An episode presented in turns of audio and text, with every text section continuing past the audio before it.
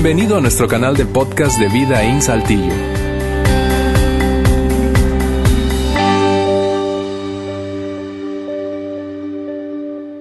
Cuando hablamos de límites, hablamos más bien de qué es lo que está dentro de nuestro círculo de responsabilidad, cuáles son los límites que nosotros nos colocamos a nosotros mismos, no a otros.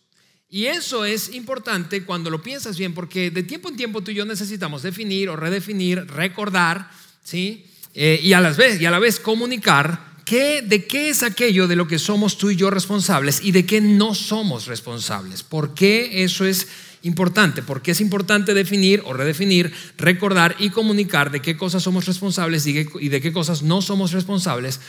Porque cuando tú y yo lo pensamos detenidamente, seguramente vamos a llegar a la conclusión de que mucha de la tensión que experimentamos en nuestra propia vida como individuos, digo, eh, grados de frustración, de infelicidad, ¿sí? de insatisfacción y de tensión relacional, tiene que ver exactamente con ese asunto de no saber de qué cosas somos responsables y de qué cosas sí somos responsables.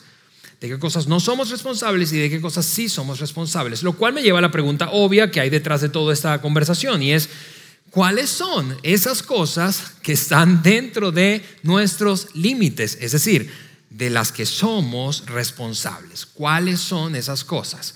En un momento más vamos a repasar una pequeña eh, lista de lo que la semana pasada decíamos, eso de lo que somos responsables, pero antes de eso te comparto mi agenda de, esta, de este mensaje. Mi agenda básicamente gira alrededor de tres grandes asuntos. Número uno, quiero compartir contigo un par de imágenes, visualmente, imágenes que puedan ser memorables, que salgas aquí y recuerdes y digas, ah, bueno, yo recuerdo aquella imagen que puso ese calvo, ¿verdad? Allá, allá aquella mañana eh, eh, fría de abril, qué locura este clima, pero... Eh, y, ya entiendo, recordando esa imagen, entiendo cómo es, que, es que funciona este asunto de la dinámica de los límites, ¿sí? Y cuáles son, otra imagen va a ser, cuáles son los principales problemas de límites que las personas tú y yo tenemos o tendemos a tener a lo largo de nuestra vida. Así que un par de imágenes voy a poner en tu mente. Luego vamos a hablar un montón de ejemplos, ejemplos de problemas de límites. Muchos de esos ejemplos tendrán que ver con la vida en familia, con el matrimonio, con la crianza de hijos, ¿sí? con nuestra familia extendida. Hablo de tus padres, si es que ya estás casado o casada fuera de casa, de tu familia política, ¿sí?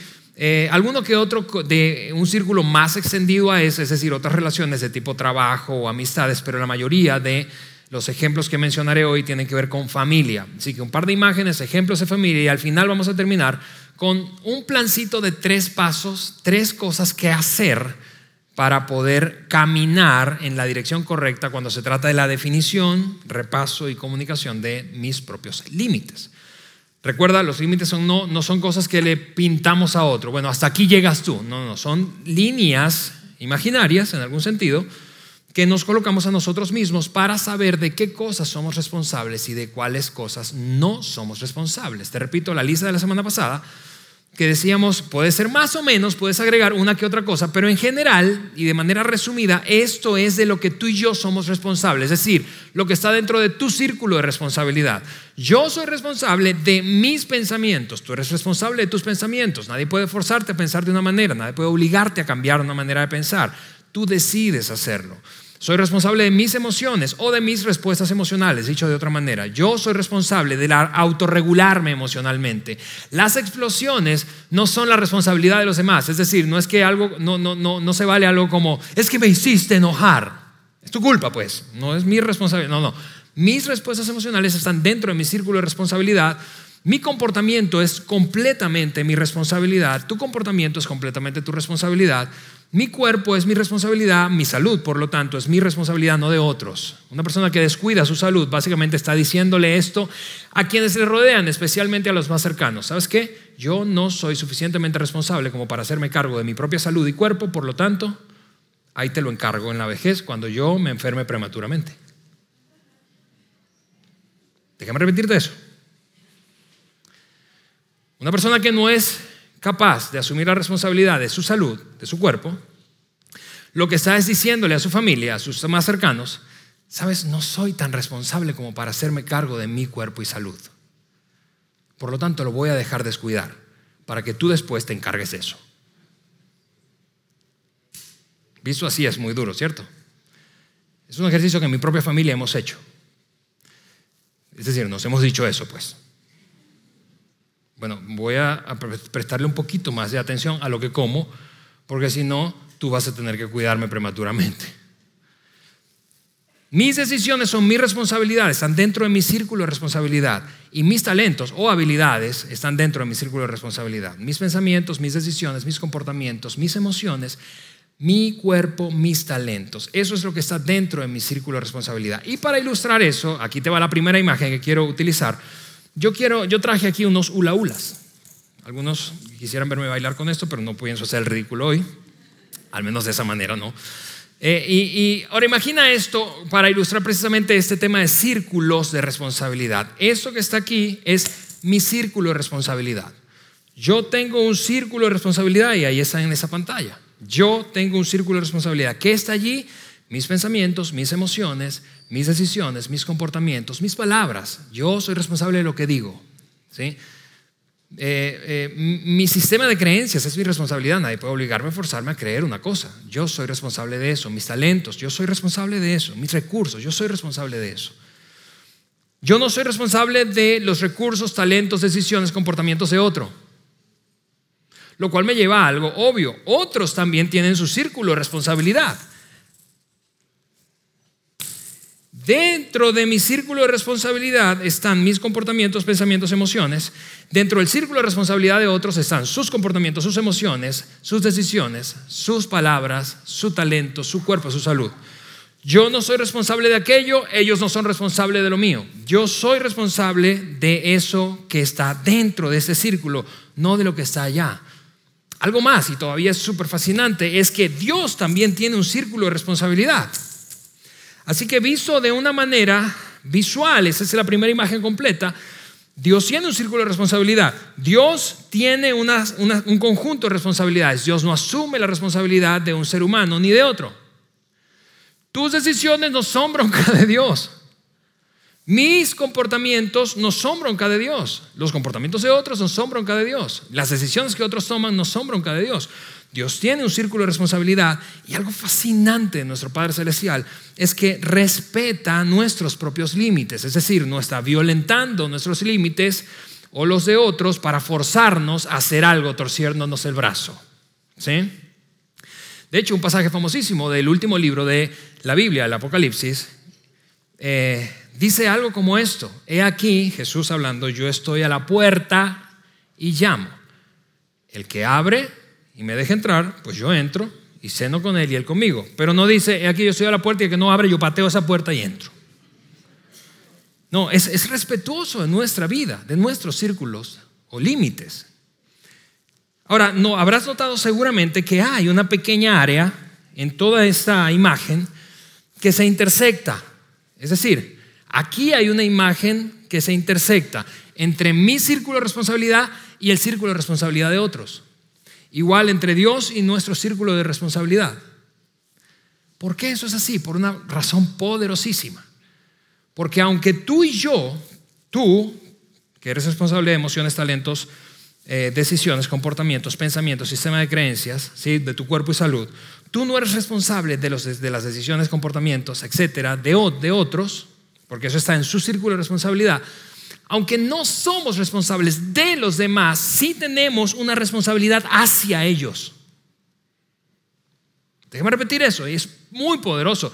Y trata todo del pasaje que voy a mostrarte en un momento, porque un hombre llamado Pablo, el apóstol Pablo, San Pablo, escribió hace dos mil, casi dos mil años, algo extraordinariamente revelador respecto a esta dinámica de los límites entre unas y otras personas, entre Dios y nosotros.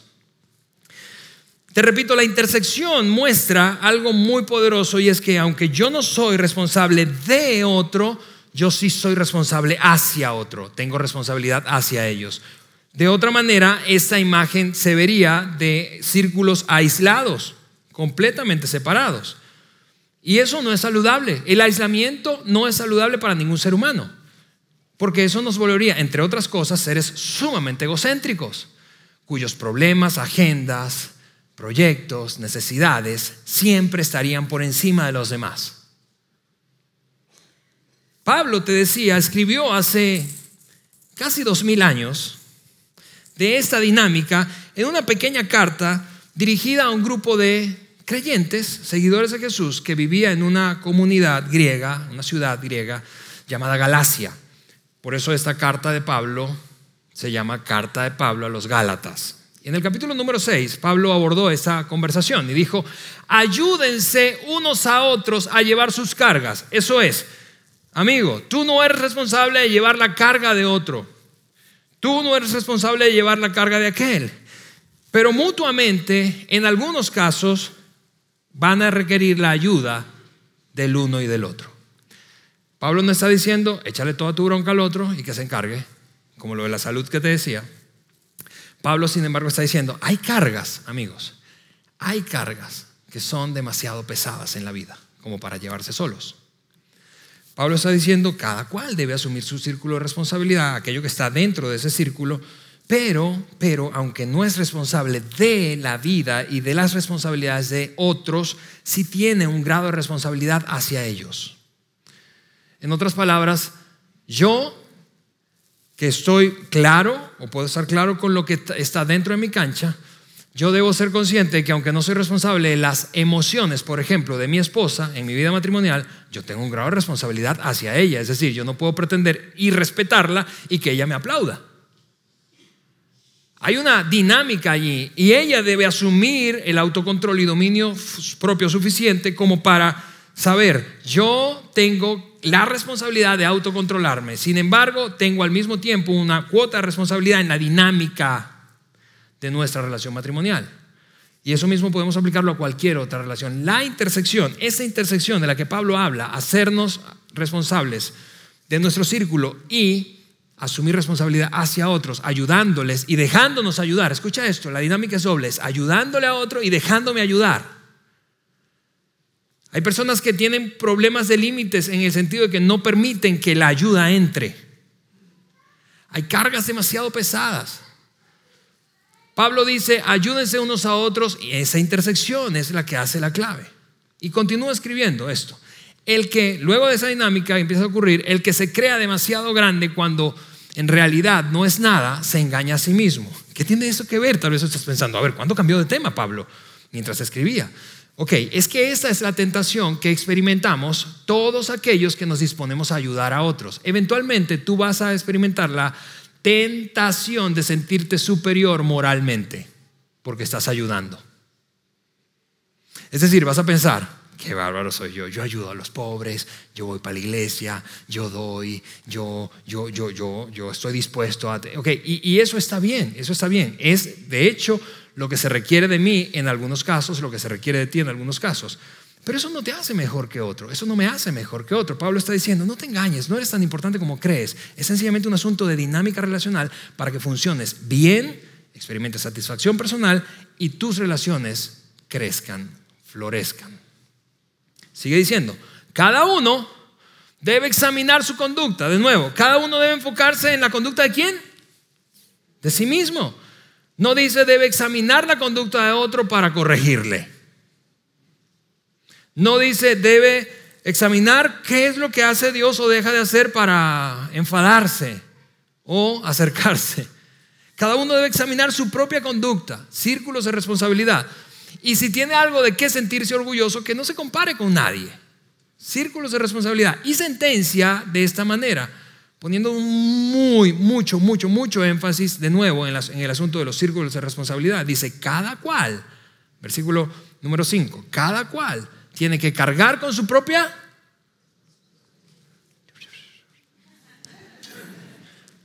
Yo quiero escuchar esa palabra linda salir de tus labios audiblemente. Cada cual debe cargar con su propia... ¿Ves de qué se tratan los límites? De definir y cargar con mi propia responsabilidad, no con la responsabilidad de otro. Pablo es extraordinariamente contundente al enseñar del asunto. Él dice, si empezamos, ¿dónde empiezan nuestras broncas personales de insatisfacción, frustración y grados de infelicidad? Matrimonial, relación padres-hijos, entre hermanos, entre amigos, entre colegas, con tus suegros, con tu familia extendida, con tu familia de origen, con tu empleador, con tus empleados, Cuando empiezan las broncas y a experimentar mayores grados de frustración e infelicidad cuando empezamos a jugar esto. Cuando no, no, no asumimos nuestra responsabilidad, sino que le endosamos la nuestra al, a otro, al vecino, al cónyuge. Cuando asumimos o pretendemos asumir responsabilidades que no están en nuestra cancha, controlando la vida de otro, manipulando a otros. Cuando jugamos a ser Dios, casados que están aquí, escúchame, como yo, yo tengo ahora en un mes y medio, dos meses, cumplo 15 eh, años de casado. ¿Cuántas veces quienes hemos estado casados hemos jugado inconscientemente a ser Dios? Es decir, violando ese principio de salud personal, emocional y de salud relacional, pretendemos cambiar el comportamiento de nuestro cónyuge. Tú no debes comportarte así. Tú no debes pensar eso. Tú debes de renunciar a esa manera de ser o de pensar. ¿De quién es responsabilidad el comportamiento de mi cónyuge? De mi cónyuge. ¿Cuántas veces nosotros manipulamos a otros incluso con algo de chantaje emocional? Mira, te voy a dar un ejemplo, aunque los ejemplos voy a soltártelos fuertemente en un par de minutos más, pero te voy a dar un ejemplo. Una mamá que se queja con frecuencia de que nadie la entiende y nadie la ayuda en casa, de que nadie valora todo lo que ella trabaja, se esfuerza, se rompe la espalda para mantenerlos a todos contentos, satisfechos, comida caliente, ropa limpia, y nadie es considerado con ella, lo cual puede ser cierto, ¿sí? hasta, hasta un punto. Pero una mamá que hace eso, ¿qué está haciendo consciente o inconscientemente? Chantajeando a los miembros de su familia, violentando un límite. Una mamá no es responsable del comportamiento de sus hijos, adolescentes, hablemos de adolescentes en este momento, ¿sí? No creo que chantajeáramos a un bebé, ¿verdad? Eh, pero hablemos de adolescentes con esa fraseología que acabo de decirte, nadie me entiende, nadie me ayuda, todo siempre es lo mismo, nunca, me, nunca se involucran, ¿hasta cuándo? Me voy a tener que morir a ver ustedes si ustedes aprenden. ¿Sí? Fraseología que seguramente tú jamás has escuchado en tu vida. ¿Verdad? Ok, ¿qué, ¿qué está haciendo? Consciente o inconscientemente, violentando el límite de otros, intentando torcerles el brazo a través de la, la autocompasión y la lástima inducida a través de esos comportamientos. Eso es un problema de límites. ¿Por qué? Porque ella no es responsable de aquellos. Ahora, tú puedes estar pensando, si eres una mamá que te ha pasado eso alguna que otra vez ahí por ahí en tu vida. Pero tú puedes estar pensando, Alejandro, imagínate, tú, lo, tú estás loco, me estás, si, si, yo haciendo eso no me pelan, si no lo hago, imagínate. Ok, yo, yo puedo entender eso. Y aunque en efecto tú no puedes obligar a tus hijos, adolescentes, por ejemplo, a hacer o dejar de hacer algo, tú sí puedes establecer un límite, número uno, para no permitirte afectarte tanto emocionalmente, y número dos, para que sufran consecuencias de sus comportamientos, porque ellos son responsables de su comportamiento. Y para la convivencia, para que la convivencia funcione, deben cumplirse ciertas normas básicas, ¿verdad? Normas básicas. Normas básicas como bajar la taza cuando vas al baño. ¿Sí? Si una mamá entra al baño y no, después de que su hijo adolescente, que huele tan lindo siempre, no baja la taza, deja la ropa tirada en el piso, y entra y se queja y empieza con el chantaje, ¿verdad? Ay, no, pues todo el tiempo, ¿cómo es posible? ¿Hasta cuándo? En vez de decirle, mientras eso ocurra, quiero decirte, eso es lo que va a pasar, hijo querido de mi alma, que te amo con todo mi ser. No voy a lavarte la ropa. Y, y, vamos a estar contentos. Yo te voy a ver y te voy a dar un beso todas las mañanas. Pero no te voy a lavar la ropa. ¿Por qué? Porque tu comportamiento está saboteando nuestra convivencia. Y como yo no te puedo forzar a dejar de hacer algo o hacer algo, lo que sí yo puedo decir es, ok, yo no me involucro si eso pasa. Eso es lo que produce una vida con límites. Ahora, esa es la primera imagen. Te repito, los problemas comienzan cuando empezamos a jugar esto endoso mis responsabilidades, asumo la de otro, quiero, quiero controlar el comportamiento, quiero que cambie de pensar, que sienta diferente, que no me responda de esa manera. Ok, Pero la otra imagen que quiero ponerte es, ok, los problemas de límites en resumen, ¿cómo se ven? De cuatro maneras, cuatro tipos de personas o cuatro tipos de comportamientos personales cuando se trata de violentar o no respetar los límites de otro. Aquí voy a ponerte esa imagen, es este cuadro. Por este lado están aquellos que no pueden decir que no. Esta tacha significa no, esta palomita significa sí. No, sí. El que no puede decir que no, a ese le llamamos complaciente. Creció probablemente en un hogar en donde se violentaron sus límites. Entonces no sabe decir que no, no puede decir que no. El problema con los complacientes es que luego de decir que sí, porque se sienten culpables, solo al considerar decir que no, se empiezan a resentir porque se sienten utilizados por aquellos que le piden, le piden, le piden y ellos no pueden decir que no. Eso es un complaciente. No puede decir que no. Por otra parte, es el que no puede decir que sí. ¿Que sí a qué? A la ayuda, a dejar entrar lo bueno a su vida. Ese, a ese grupo de personas o comportamiento le llamamos evasión o evasores. Luego están aquellos que no pueden escuchar un no como respuesta. A eso les llamamos controladores. No importa si son agresivos o manipuladores. La mamá que chantajea emocionalmente es una mujer controladora. Manipuladora, controladora. Y finalmente los que no pueden escuchar un sí, a eso les llamamos indolentes. ¿Cómo que no pueden escuchar un sí? Un sí, hay alguien que necesita mi ayuda, mi intervención, mi acompañamiento. Indolente, me distancio de la necesidad ajena porque no quiero rollo. Ese rollo es tuyo. ¿Te das cuenta por qué regresamos a, las intersecciones? Porque esa área sombreada de intersección es lo que me hace responsable hacia otros. Complacientes no pueden decir que no, Evasores no pueden decir que sí. Controladores, no importa si violentos o manipuladores, no, no pueden escuchar un no como respuesta. Indolentes no pueden escuchar un sí, involúcrate. Aquí te van algunos ejemplos. Primero con los complacientes, venga.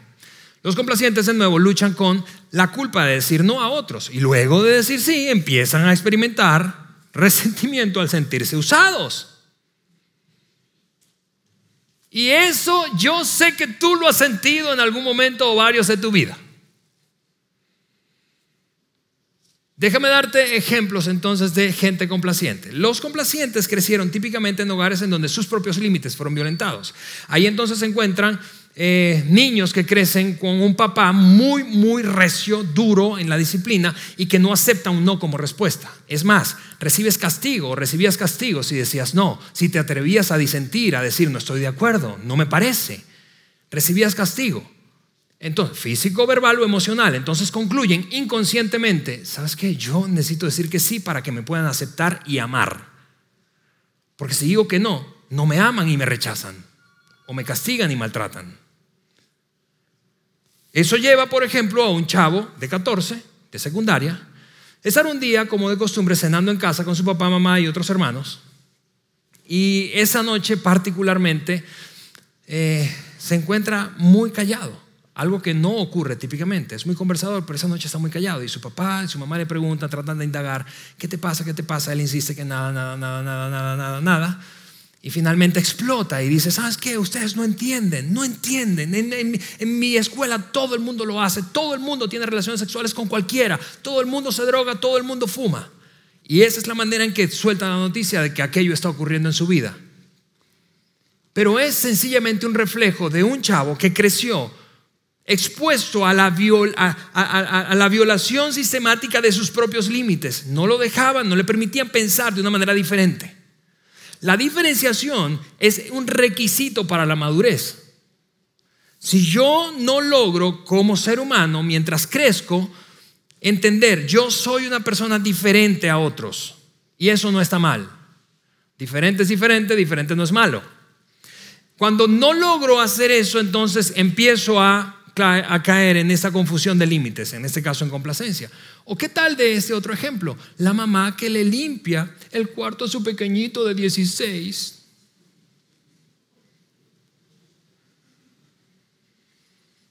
Mm, y ahí están los de 16 odiándome, pelón degenerado ese que se cree.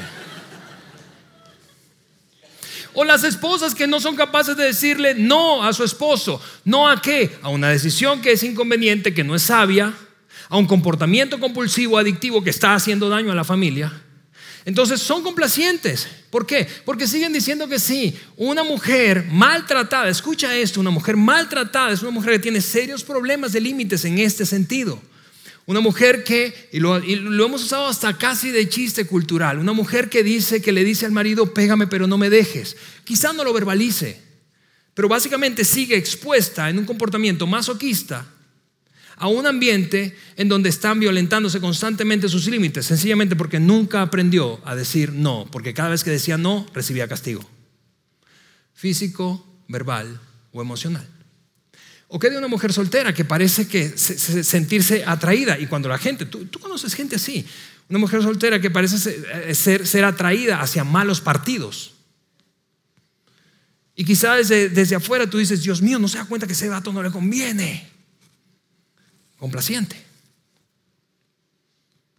El problema con la complacencia, en ese caso de los problemas de límites, el problema con la complacencia es que no solamente somos, nos volvemos incapaces de decir que no a otros, para luego sentirnos culpables y resentirnos.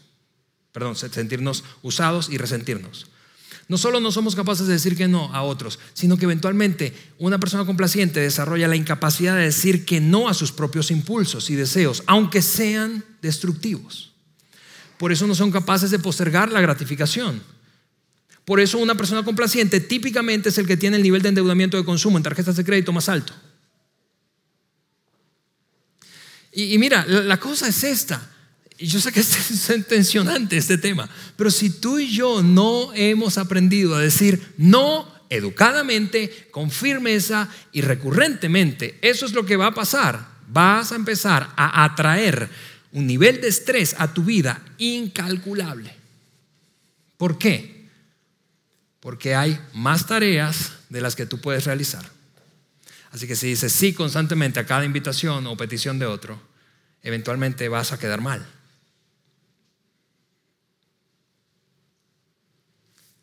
Hay más relaciones de las que puedes sostener. Si le dices que sí a cada carnita asada, eventualmente te quedas sin lana. ¿Sí o no? Si le dices que sí a todo, el estrés es incalculable. Si le dices que sí a cada petición de tu jefe, si le dices que sí a todo, eventualmente el estrés va a ser insostenible y vas a tronar. Regresa conmigo al cuadro y vamos a hablar de segundo tipo. Aquellos que no pueden escuchar un no. Hablemos de los controladores. Esa mamá, te repito, que es manipuladora, controladora, manipuladora. Sí, un controlador qué es? Básicamente es esto, es una persona incapaz de escuchar una respuesta negativa de otros y aceptar esa respuesta. Es decir, son del tipo vendedor, filosofía de ventas, tú sabes. Un vendedor escucha un no de un potencial cliente y dice, bueno, eso es un tal vez. Y cuando escucha un tal vez dice, ah, eso es sí. Ok, un controlador no respeta límites de otros. Un controlador dice, no, bueno, bueno, quizá. Un controlador no escucha o acepta respuestas negativas. Aquí caen ejemplos, hablando de familia, esposos maltratadores, padres maltratadores, verbal, física o emocionalmente hablando. Jefes que no respetan horarios ni límites de sus propios empleados. Si un jefe no respeta tu vida personal, es porque no está dentro de su círculo de responsabilidad. ¿De quién es responsabilidad decir no a un jefe controlador? ¿De quién es? Es tuya, es mía. Es decir, eso no se resuelve en oración. Quiero decirles, cristianos que están aquí, no oras por un jefe controlador, le dices no a un jefe controlador. ¿O qué? Hablando, regresando a la familia, ¿qué de suegros que siguen interviniendo en la vida de sus hijos adultos casados? ¿Por qué no viniste tres veces esta semana a, nuestra casa a comer? Tú sabes que eso es una tradición familiar.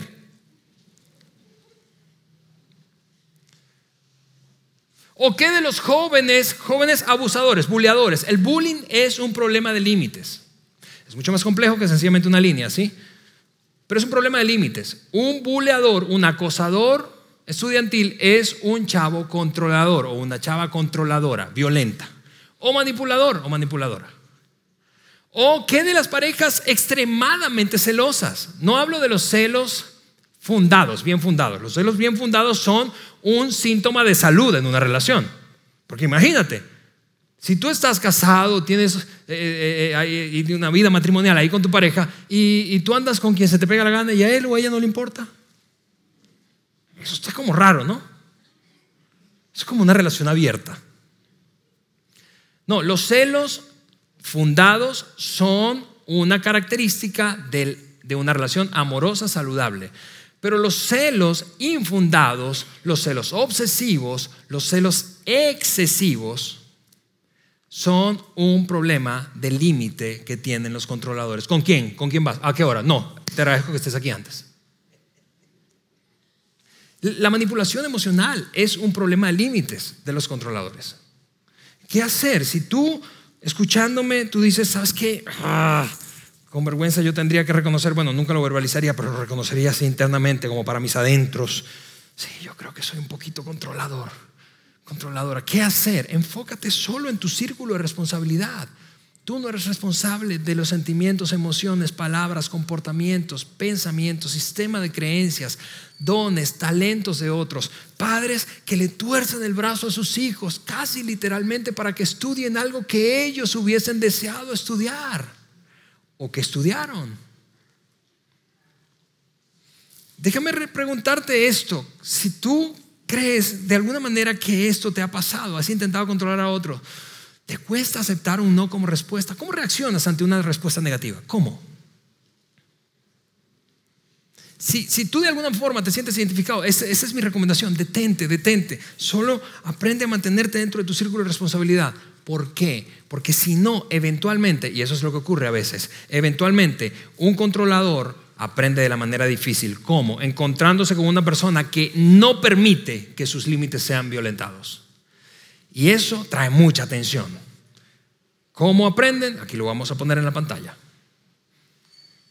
Topándose con alguien que está determinado a mantenerse firme. Déjame darte un ejemplo.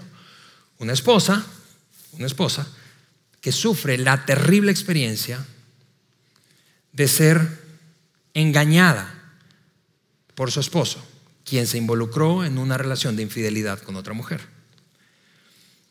Y esa esposa, este esposo es un controlador, supone ese ejemplo. Ese esposo es un controlador y quiere seguir ahí como si nada. Pasamos la página y vamos para adelante. Y ella dice, no, aquí hay un límite y ese, ese va a ser mi límite. Yo no puedo obligarte a estar conmigo. Pero si tú quieres estar conmigo, va a ser en una relación de fidelidad exclusiva entre tú y yo. Y mientras ese va a ser mi límite, yo no voy a volver a vivir contigo, no importa si tú sales y si no quieres salir, salgo yo. Yo no voy a volver a vivir contigo hasta que tú, porque es tu responsabilidad, vivas un proceso para resolver lo que te llevó a cometer adulterio. Y solo entonces consideraré volver a una relación contigo. Al principio esto es lo que va a pasar si ese es un esposo controlador.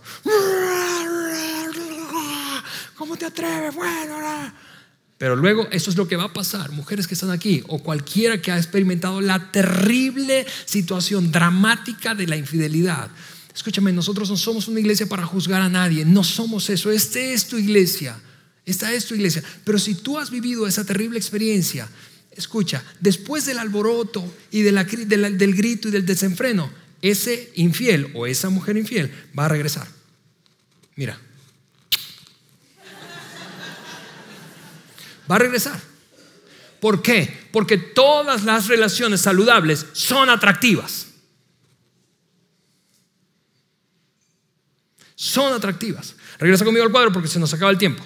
El tercer tipo de personas, tercer tipo de personas, son aquellos que no pueden decir que sí. A ellos les llamamos evasores. ¿Qué es un evasor? Básicamente es un tipo de persona que lucha con pedir ayuda a otros. Eso eventualmente los aísla y los limita en su propio crecimiento. Déjame decirlo otra vez, repasando el pasaje de Pablo. Hay cargas que son demasiado pesadas para llevarse por una sola persona. Dicho de otra manera, vamos a necesitar ayuda de otros. Por eso Pablo dijo, ayúdense mutuamente a llevar sus cargas. ¿Cómo saber si yo soy o tengo la tendencia o estoy frente a una persona que tiene esta, este problema de límites, el de la evasión? Por ejemplo, una frase culturalmente muy, muy, muy común. Una persona que tiene, tiene la tendencia a ser evasora es una persona que en su casa, por ejemplo, dice algo como esto ante las situaciones difíciles que viven. Aquí los trapos sucios se lavan en esta casa. No hablamos de nadie con nuestros, de nuestros asuntos. Con nadie, perdón, de nuestros asuntos.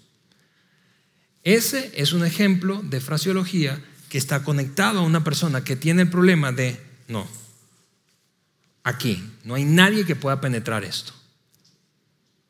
Otro ejemplo de personas que son evasoras son personas que no saben recibir halagos. Les das un halago y no, no, no, no saben procesarlo, eh, eh, bajan la cara, no te dicen gracias. Eh, déjame contarte algo muy personal que me ocurrió hace más o menos unos entre 6 y 7 años, entre 6 y 8 años, no recuerdo exactamente, pero me pasó algo muy vergonzoso, muy vergonzoso respecto a eso. Ah, muchos de ustedes saben que yo soy hijo único de una madre soltera, así que crecí básicamente en un entorno en donde el mensaje fue, la vida es demasiado dura y nadie te va a regalar nada, no le debes nada a nadie, tienes que ganarte todo por tu propio esfuerzo. Y eso estuvo bien hasta un punto. ¿Por qué? Porque me convirtió en una persona muy aislada y con una dificultad inconsciente, inconsciente. Y esta es la cosa con los problemas de límites, que no sabemos muchas veces. No es que no queremos, es que no sabemos. Nadie nos enseñó. Así que yo crecí básicamente con la idea de yo no le debo nada a nadie. Recuerdo que en la otra organización que tenemos, que se llama Lidere, una organización con la que hemos viajado a toda América Latina, entrenando a líderes, miles, cientos de miles de líderes en América Latina, literalmente. Eh, tuve la oportunidad de una de esas giras que hacíamos eh, viajar con Juan, Juan Beriken, ese gringo que está aquí de vez en cuando, ¿verdad? Que fundó esta iglesia, por cierto. Eh, y, andamos en un viaje con en unas conferencias, creo recordar que fue Bolivia, dos ciudades de Bolivia y una ciudad de Ecuador. Y, mi compensación en Lidere, que fue la razón por la que nos mudamos a México, mi compensación económica provino de Lidere siempre y, no había una promesa porque, por, por, por asociada a hacer, completar ese proyecto de esos eventos que estaban bajo mi responsabilidad. No me dijeron pues, hey, por hacer los eventos o porque si salen bien te vamos a dar una bonificación. No me dijeron nunca eso. Por lo tanto yo no esperaba, era parte de mi chamba y ya. Luego de aquel, eh, aquella, aquel viaje Bolivia y eh, Ecuador, les decía, gracias. Eh, estábamos de vuelta y Juan, yo estaba volando con Juan, y Juan decidió darme una bonificación extra, económicamente hablando. Y yo la recibí y me vine contento para mi casa. Unos dos o tres días después del viaje, él me llama a su oficina y me dice, ¿sabes qué, Ale? Yo, yo quiero eh, eh, hablar contigo de algo que, quiero hacerte ver, que quizá no te diste cuenta. Pero cuando yo te di esa bonificación extra, que no estaba escrita, no debíamos, entonces no, no teníamos por qué hacerlo, tú no mostraste gratitud, no me dijiste gracias. Uy, eso fue vergonzoso. Escúchame, yo quería morirme ahí. Que tu jefe te diga, eres un mal agradecido, desgraciado. Me lo dijo muy lindo, ¿verdad? Pero me dijo mal agradecido. Yo dije, perdón, perdón, tú sabes, me excusé y tal. Y él, me dijo, y, está bien, yo, yo recibo tu, disculpa y, vamos a, a, continuar trabajando juntos, no pasa nada. Pero quiero hacerte ver que en ocasiones yo me he dado cuenta que los hombres que crecieron al abrigo de solo sus madres solteras sin una figura paterna no aprendieron a ser agradecidos, o tanto como deberían. ¿Por qué? Porque crecieron creyendo, nadie me debe, yo no le debo nada a nadie, así que lo que tengo es porque me lo gané. Eso fue vergonzoso, te repito, vergonzoso, pero me hizo notar algo.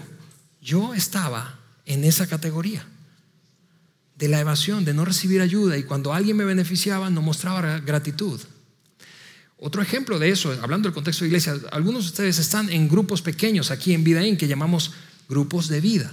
Imagina esta escena en un grupo que típicamente son de matrimonios, cinco, seis, siete parejas más o menos en la misma etapa de vida y están hablando de temas, el propósito es crecimiento espiritual, pero hacen amistad y, en ocasiones surgen temas que son sensibles. Ahora imagina una de esas reuniones de grupo de vida en la que se aborda un tema que termina tocando el corazón de varias parejas. En efecto, todas empiezan a abrir el corazón como nunca antes y a contar algunas luchas personales. Es un momento muy intenso emocionalmente, pero al mismo tiempo liberador liberador, de sanidad. Todos oran el uno por el otro y finalmente le llega el turno a la pareja de líderes que hospeda o recibe a esa gente en su casa. Y cuando todos están pendientes para ver qué van a decir ellos, porque todo el mundo aquí lloró. Vamos a ver qué onda. Y de, de vuelta ellos están diciendo, oye, nos damos cuenta que de repente dice esto ella, la esposa nos damos cuenta que, nuestros problemas son tan pequeños que no queremos hacerles perder tiempo compartiendo esto, que es realmente insignificante. ¿Qué está haciendo esa pareja? Está evadiendo. ¿Por qué? Porque todos tenemos algo, ¿no es cierto? Todos tenemos nuestras ondas.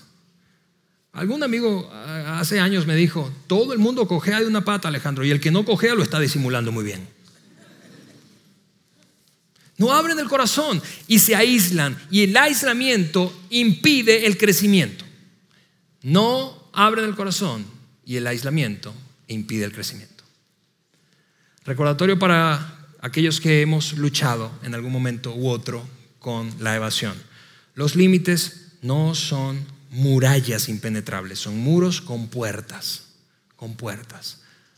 Regresa conmigo, hablemos del último y vamos cerrando aquellos que no saben o no pueden escuchar un sí. Es decir, hay alguien que necesita ayuda y no me meto, esos son indolentes. ¿Qué es un indolente? Un indolente, una persona, un comportamiento indolente, es el que tiene una persona que no está dispuesta a ayudar a otros debido, escucha esto, es poderoso, debido a su falta de atención, a la responsabilidad que tiene en su círculo de amar.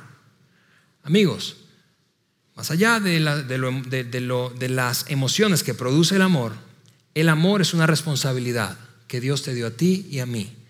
El amor hacia otros. Cuando yo no expreso amor, entonces me vuelvo indolente. Me vuelvo indiferente. Me vuelvo muy crítico. Escucha, características del comportamiento indolente. Una persona muy severa al juzgar a otros. Vamos, sacúdete, deja de quejarte. Una persona narcisista cuyos planes, metas, sueños, deseos, proyectos, necesidades siempre van primero en la agenda y los demás que se hagan garras. Ejemplos de comportamientos de indolentes. Piensa que yo, entonces, como hijo único, casado, que ahora tiene dos hijos, llamo a mi madre una vez al año. ¿Qué dirías tú de ese comportamiento? Mira que no estoy diciendo, yo sé que es extremo, ¿verdad? Pero en el otro extremo está, bueno, que mi mamá me reclame porque no voy tres veces por semana a comer con ella. O, comportamiento indolente. Es esa fraseología que dice, es tu rollo, resuelve eso, yo no tengo nada que ver con eso. O, o, la experiencia que vive una mujer, por ejemplo, que soñaba con casarse, soñaba con tener hijos y al primer embarazo le salen tres. Entonces ahora tiene trillizos, tiene triates y está hecha bolas y el, marido está trabajando como loco y como nunca para poder sostener esa familia nueva que de repente les cayó encima. Y ella está agobiada y en una de esas noches que finalmente se duermen los triates, él llega, tiene una oportunidad para cenar y ella se suelta a llorar y le dice, sabes que estoy agobiada, no solamente estoy agotada física, emocionalmente, sino que tengo mucho miedo, mucho miedo de no poder, mucho miedo de que esto nos supere y que la experiencia de paternidad para nosotros sea un fracaso. Y entonces él, mientras está comiendo, le dice, ¿sabes qué? Si te sientes así, resuelve ese sentimiento, porque tienes que resolverlo, la vida es dura, vamos, adelante. ¿Qué dirías tú de ese esposo? Ay, qué chulada. Yo quiero que mi hija se case con él. No, es un indolente, eso es un comportamiento indolente. Ahora, a este punto quizás tú estás pensando, a ver Alejandro, pero entonces todos tenemos problemas de límites. Tal vez, tal vez. Pero el punto es este, si hay una relación en tu vida o varias que afecta tu relación con otras personas, es evidente que ahí hay un problema de límites. Déjame darte un ejemplo más. Si después de hablar con tu mamá, casado, estás con tu propia familia y hablas a tu mamá, o casada, hablas a tu mamá, terminas, cuelgas la llamada y estás alterada y todo en casa se arma, como dicen los puertorriqueños, un revolú. Todo se sale de control y es evidente que es precisamente de la interacción que tuviste con tu madre. Es evidente que hay un problema de límites. Dicho de otra manera, le estás dando demasiado poder a una persona para controlar la manera en que te sientes y te comportas con otros. Es un problema de límites. Ahora,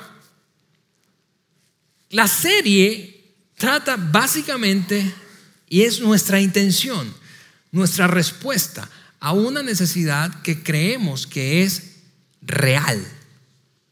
Todos queremos minimizar nuestro grado de frustración, incrementar nuestro nivel de felicidad y mejorar la salud de nuestras relaciones, ¿no es cierto? Ok, para que eso ocurra necesitamos crecer en esta dinámica de los límites.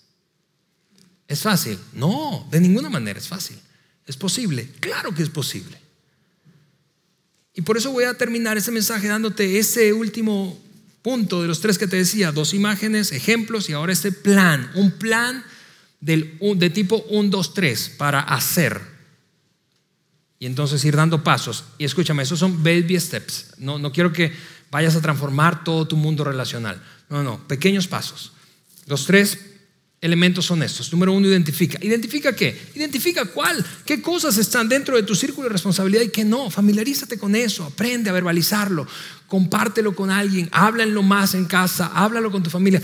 Identifica tus, tu círculo de responsabilidad, pero no solamente eso, identifica cuál es tu tendencia respecto a estos cuatro comportamientos. ¿Eres más del tipo que tiende a ser controlador, no importa si es agresivo o manipulador, eres más del tipo evasor, eres más del tipo complaciente, eres más, más del tipo indolente. Identifica, identifica dónde estás, identifica cuál es tu tendencia y qué es lo que hay dentro de tu círculo de responsabilidad y del de otros. Número dos, ten una estructura de apoyo, especialmente si nunca habías escuchado esto, si no has puesto en práctica esta filosofía de límites, necesitas, déjame decirlo de esta forma, necesitas ayuda. Es decir, alguien con quien hablar y decir, mira, ¿sabes qué? Tú conoces esta relación y lo difícil que a veces es esta situación y estoy pensando hacer esto. ¿Qué piensas? La multitud de consejos, la estructura de apoyo provee sabiduría, pasos pequeños, pasos pequeños y finalmente actúa. ¿Qué significa actuar? Bueno, para algunos significará tener una primera conversación, una que nunca has tenido, una súper difícil, capaz si es una conversación con tu mamá controladora con tu esposo manipulador, con tu esposo indolente, con tu hijo adulto indolente o evasor. Ten una conversación, una primera conversación. Para otros significará perdonar. Para otros significará perdonar haber crecido en un ambiente en donde se violentaron sus límites. Actúa. Para, para otros significará, escúchame, para otros significará por primera vez decir no. Para otros significará por primera vez decirle a su jefe, ¿sabes qué jefe? En esta ocasión no puedo ayudarte. ¿Qué? Créeme, la próxima vez quizá. En esta ocasión no puedo. Identifica dónde estás, ten una estructura de apoyo. Y número tres, actúa, actúa. Termino antes de orar diciéndote esto. La próxima semana vamos a ver cómo se ve en la práctica una vida que va mejorando mientras establece límites. ¿Cómo se ve? ¿A qué se parece esa vida? Y seguro tú quieres esa vida. Seguro tú y yo queremos esa vida. Eh, así que no te pierdas el próximo domingo. Y lo otro es, si tú tienes dudas, quieres profundizar en el tema, quieres seguir creciendo en ese asunto de los límites, este libro, escúchame, contiene muchísimo de lo que hemos hablado la semana pasada y esta. Así que te voy a recomendar, si quieres continuar creciendo en eso, y juntos como familia, que leas esto y sigas creciendo en esto que hace dos mil años un hombre llamado Pablo dijo, amigos, sospecho que necesitamos mejorar en el establecimiento y respeto de límites de otros. Oramos y de esa manera nos vamos. Señor, te damos muchísimas gracias por tu bondad, gracias por darnos la oportunidad de repasar este tema tan relevante, Señor, y, y te pido que nos ayudes a crecer a todos y cada uno de los que estamos aquí. Ayúdanos a mejorar sabiendo de qué somos responsables y de qué no, comunicándolo gentilmente, educadamente, firmemente y regularmente a otras personas. Y Señor, de esa manera nosotros poder experimentar la vida que siempre soñaste para nosotros, una vida extraordinariamente plena y unas relaciones saludables. En el nombre de Jesús, amén. Gracias por haber escuchado este podcast de Vida en Saltillo. Si deseas escuchar estos mensajes en vivo, te invitamos a que nos acompañes todos los domingos a nuestro auditorio. Para más información sobre nuestra ubicación y horarios, entra a vidainslt.org o síguenos en nuestras redes sociales como Facebook, Twitter e Instagram. Nos vemos la próxima semana.